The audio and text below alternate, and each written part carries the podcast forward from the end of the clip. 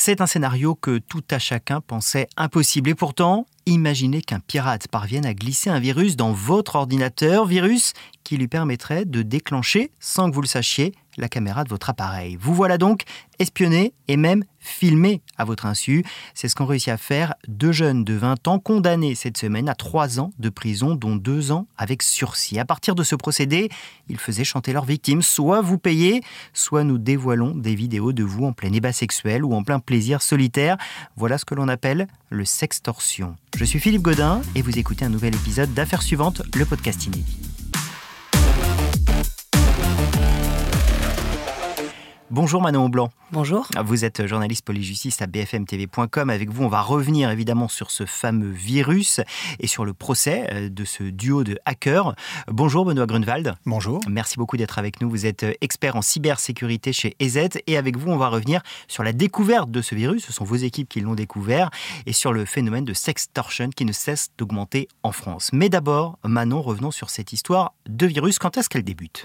L'histoire, Philippe, elle commence en janvier 2019 par un simple email comme on en reçoit tous les jours. Dedans, il y a une pièce jointe que l'internaute doit ouvrir pour soi-disant régler une facture. Mais un clic et le piège se referme, car l'internaute ne le sait pas, mais en ouvrant cette pièce jointe, il vient de créer ce que l'on appelle un botnet ou machine zombie, c'est-à-dire un réseau d'ordinateurs infectés. Ce virus a un nom imaginé par l'entreprise EZ spécialisée dans la cybersécurité. Il s'appelle Vareniki, du nom d'un plat traditionnel ukrainien, et vous comprendrez plus tard pourquoi. Avec ce système, la boîte mail des premières victimes va envoyer de nouveaux messages piégés à leur entourage, multipliant ainsi le nombre d'ordinateurs infectés. Au total, 2000 ordinateurs auraient été touchés. Ces machines zombies ont ensuite envoyé des dizaines de milliers de mails à des internautes, ce mail, c'est celui d'un hacker qui prétend les avoir filmés via la webcam de leur ordinateur en train de se masturber devant du contenu pornographique. C'est là que la sextorsion commence. Pour que ces vidéos ne soient pas diffusées, le pirate réclame 500 euros en bitcoin, une monnaie numérique. alors, est-ce que ces internautes ont réellement été filmés?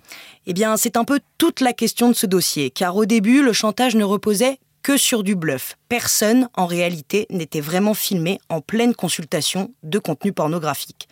Mais, selon les enquêteurs, les deux jeunes hackers auraient développé une version plus évoluée du virus. Cette version 2.0 aurait permis d'activer les webcams à distance pour filmer les internautes dès lors que certains mots-clés à caractère pornographique étaient tapés dans la barre de recherche. Oui, ils ont bien créé ce système, mais non, ils ne s'en sont jamais servis, assure le duo. Lors de leurs auditions, ils ont expliqué qu'avec cette version, ils recevaient trop de données, dont beaucoup de faux positifs, c'est-à-dire de webcams qu'ils se déclenchaient sans qu'aucun contenu pornographique n'ait été visionné. Mais en plus, ils affirment que ce système ne leur permettait pas d'identifier précisément les victimes qu'ils faisaient chanter. Une version pour les enquêteurs qui ne tient pas la route, parce que lors de l'expertise de leur matériel informatique, on a retrouvé des fichiers contenant des données personnelles et des captures d'écran de vidéos de personnes enregistrées par leur webcam devant des sites pornographiques. Alors est-ce qu'on sait combien de victimes il y a pu y avoir? L'ampleur de ce virus est telle, Philippe, qu'entre janvier et juin 2019, les policiers ont reçu près de 20 000 signalements. Un chiffre hallucinant qui a conduit le parquet de Paris à ouvrir une enquête confiée aux enquêteurs de l'Office central de lutte contre la criminalité liée aux technologies de l'information et de la communication. Au total, 1300 personnes ont déposé plainte et parmi elles, 47 auraient payé la rançon demandée. Mais en réalité, les policiers pensent qu'il y a bien plus de victimes, car certaines, par honte, n'auraient pas osé porter plainte ou dire qu'elles avaient effectivement payé. Et comment a-t-on identifié les, responsables? Il faudra quelques mois aux enquêteurs pour identifier les responsables. Il s'agit de Jordan R et Augustin I, deux Français de 20 ans. Le premier a été arrêté en septembre 2019 à son retour de Pologne à l'aéroport Roissy-Charles de Gaulle. Quant au second, se sachant recherché, il s'est présenté de lui-même dans un commissariat parisien en décembre de la même année. Ils ont tous les deux été placés sous contrôle judiciaire et Augustin, lui, effectuera 10 mois de détention provisoire. Comment se sont-ils rencontrés, ces deux-là? Ils se sont rencontrés en ligne, sur Internet, quand ils étaient adolescents, parce qu'en fait, ils ont un peu le même parcours. Ce sont deux garçons isolés qui ne vont pas forcément bien, marqués tous les deux par le divorce de leurs parents, et qui s'enferment dans les jeux vidéo et l'informatique. Augustin a fait plusieurs séjours en hôpital psychiatrique et Jordan, lui, a été harcelé à l'école. Alors en 2018, ils cherchent ensemble un pays où le coût de la vie n'est pas vraiment cher, diront-ils au procès.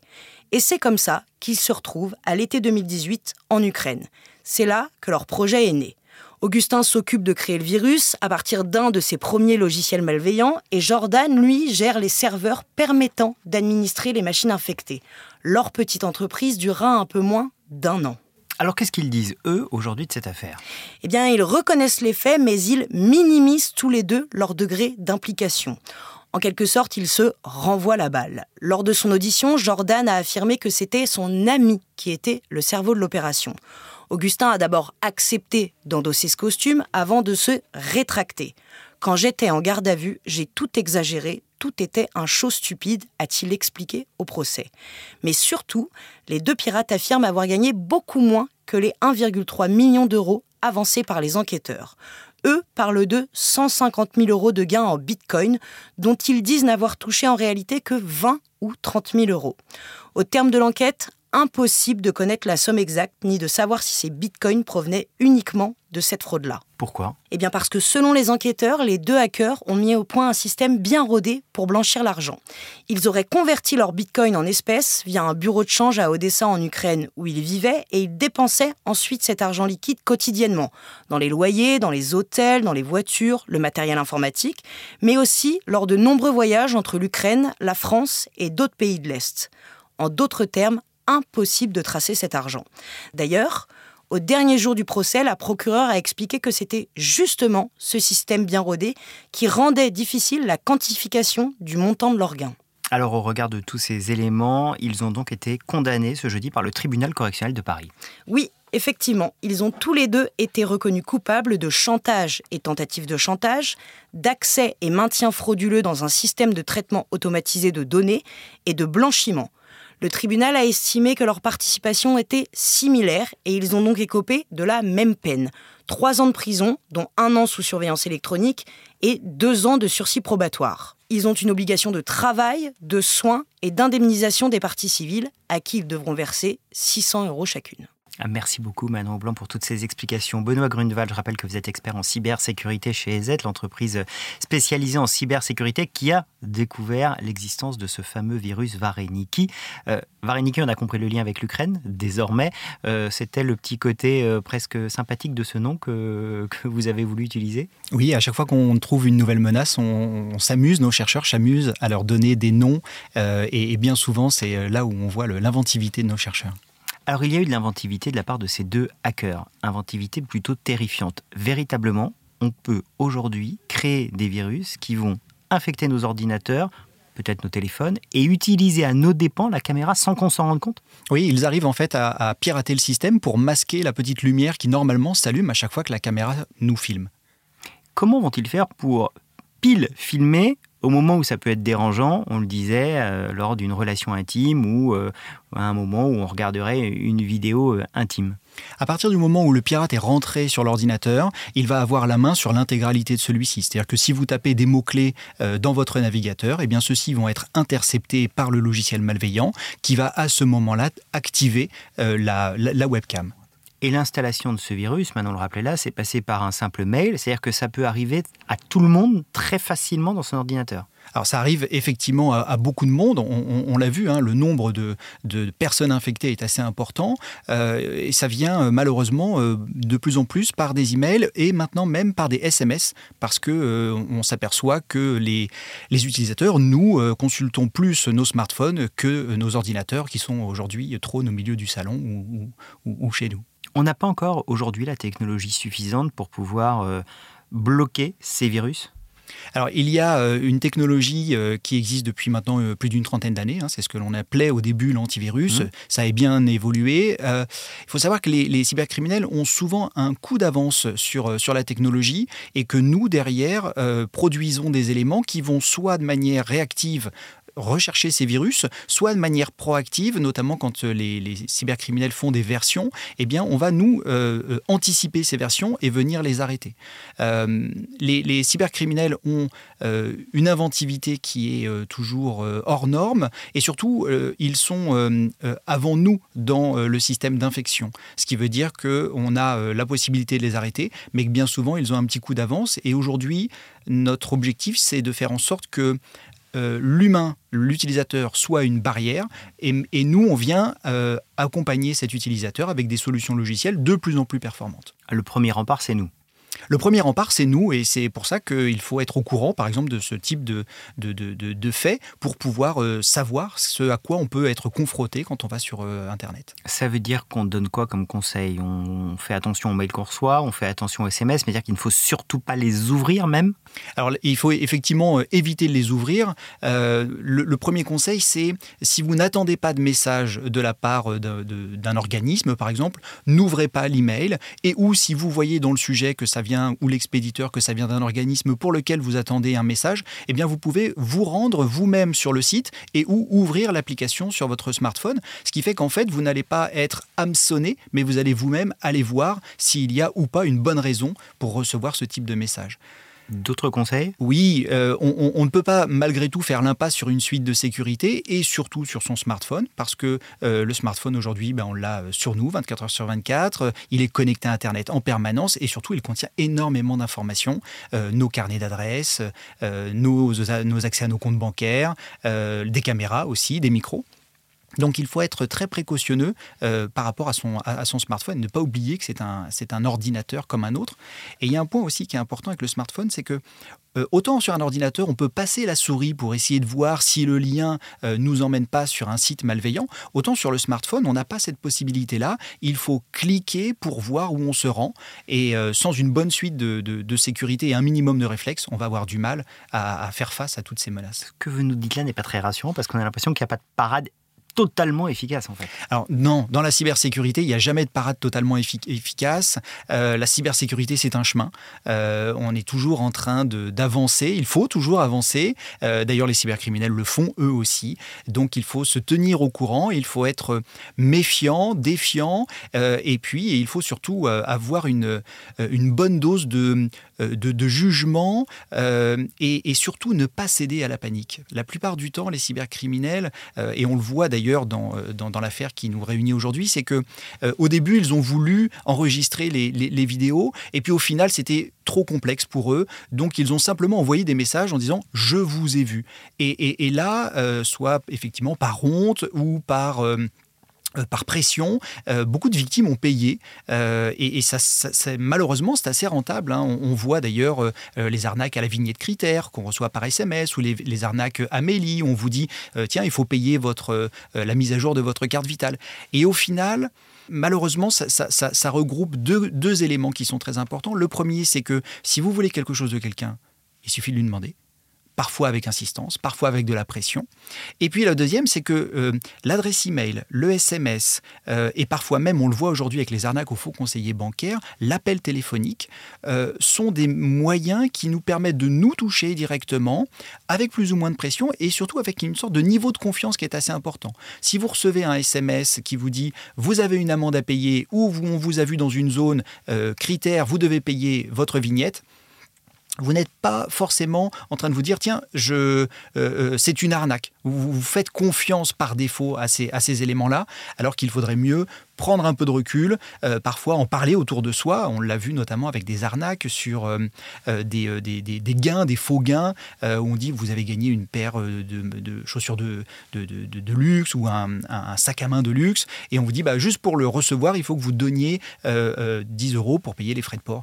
Et en fait, quand vous faites cela, eh bien, vous tombez dans une machine, une arnaque, où on va à la fois récupérer vos coordonnées bancaires, mais en plus, vous allez rentrer dans un système où on va faire une base de données sur, euh, bah, tout, sur vous, en fait, et ça va permettre par la suite de vous recibler, peut-être parce que vous êtes un bon client. Est-ce que ces arnaques sont d'autant plus dangereuses qu'elles ne sont finalement pas si difficiles à imaginer? On est frappé dans l'affaire qu'on évoquait là de deux personnes de 20 ans qui arrivent à créer un virus aussi puissant capable de nous filmer à notre insu? C'est vrai que c'est facile à faire? Ou qu'ils étaient très intelligents alors, d'une part, je pense qu'ils sont doués, ça c'est évident, euh, et, d'autre part, il existe un certain nombre de mécanismes qui permettent de créer donc des logiciels qui sont effectivement utilisés de manière malveillante. Et si euh, les euh, éditeurs de ces logiciels, donc les, deux jeunes en question, ont réussi à trouver le moyen de contourner le, les systèmes de protection, eh bien, c'est qu'il y a encore des efforts à faire et que euh, on s'aperçoit aussi aujourd'hui qu'il y a euh, ce que l'on appelle des logiciels as a service. C'est-à-dire que ces, deux individus auraient très bien pu dire bah, nous, on veut passer à la vitesse supérieure, et ce que l'on va faire, c'est que l'on va proposer notre logiciel à d'autres utilisateurs malveillants qui eux-mêmes vont pouvoir infecter euh, d'autres ordinateurs et ensuite passer à la vitesse supérieure en faisant eux-mêmes leurs emails de spam et leurs logiciels qui, font les, qui prennent les, captures vidéo. Et ça, on le voit malheureusement euh, dans une industrie qui elle aussi est en croissance, l'industrie cybercriminelle, où des euh, éditeurs de rançongiciels vont mettre à la disposition d'opérateurs leurs logiciels et une fois qu'ils ont réussi à, rançonner une, entreprise ou une administration, euh, eh bien, ils vont prendre un pourcentage sur cette, euh, sur cette rançon.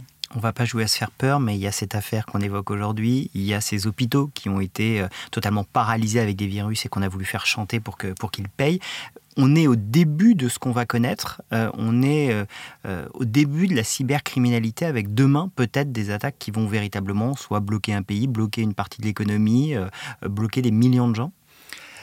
Alors, c'est une bonne question, c'est difficile d'y répondre. Je serais quand même assez rassurant dans la mesure où bloquer tout un pays, c'est compliqué.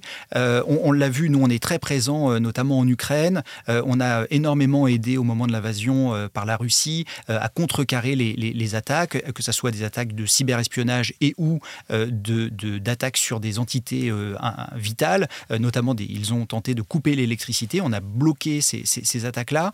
Et euh, on, a vu qu'en 2015, il y avait une tentative réussie de coupure d'électricité ça n'avait pas bloqué l'intégralité du pays.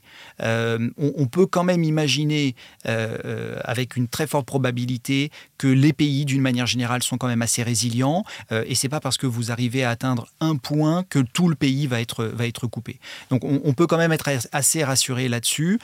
par contre, ce qui est sûr, c'est que lorsque vous avez des hôpitaux qui sont touchés ou des mairies, on l'a vu, hein, quand la mairie est touchée, bien, vous n'avez plus de livraison de repas, par exemple. Vous savez plus à qui vous devez les livrer. Aux personnes âgées, etc., les écoles, tout ça peut. Euh, l'état civil, euh, c'est très embêtant de retourner au, crayon et au papier. Et donc. Euh, il y a des cibles beaucoup plus précises, comme ces, administrations, et ou comme les particuliers, qui finalement vont servir non pas un dessin stratégique de, guerre, mais un, un, objectif double qui est à la fois de financier, parce que récupérer des, informations que l'on peut ensuite revendre, c'est toujours euh, un gain important pour ces, organismes-là.